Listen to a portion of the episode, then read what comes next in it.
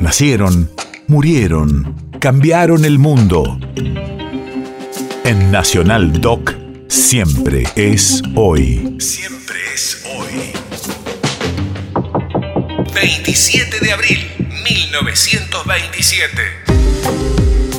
Hace 95 años nacía en la ciudad de Buenos Aires el actor, humorista y monologuista Mauricio Borestein, más conocido como Tato Bores.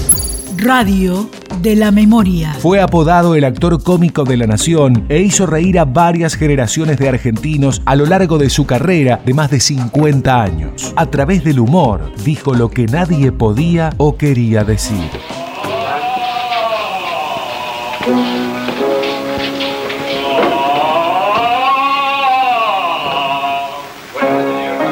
Siga, siga, siga, siga. Estudie, estudie siempre, siempre. Hasta luego.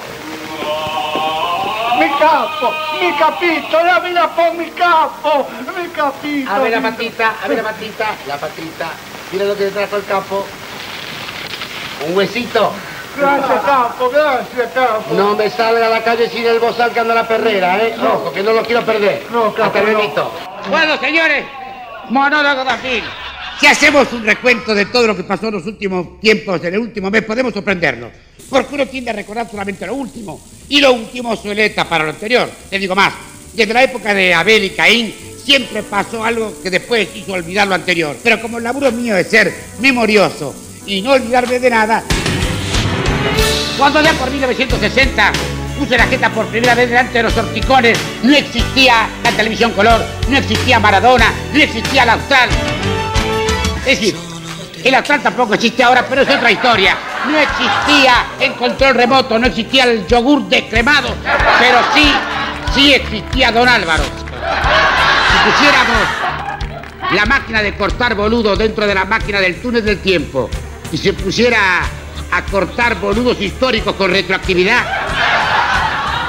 otra hubiera sido la historieta hoy. Historieta que como país no creo que nos merezcamos. Esto lo dice mi libretito Santiago Varela. Yo no estoy tan seguro. Un cacho de culpa tenemos también. Por eso les digo, mis queridos chichipíos, a seguir laburando verbú con papas fritas y good show.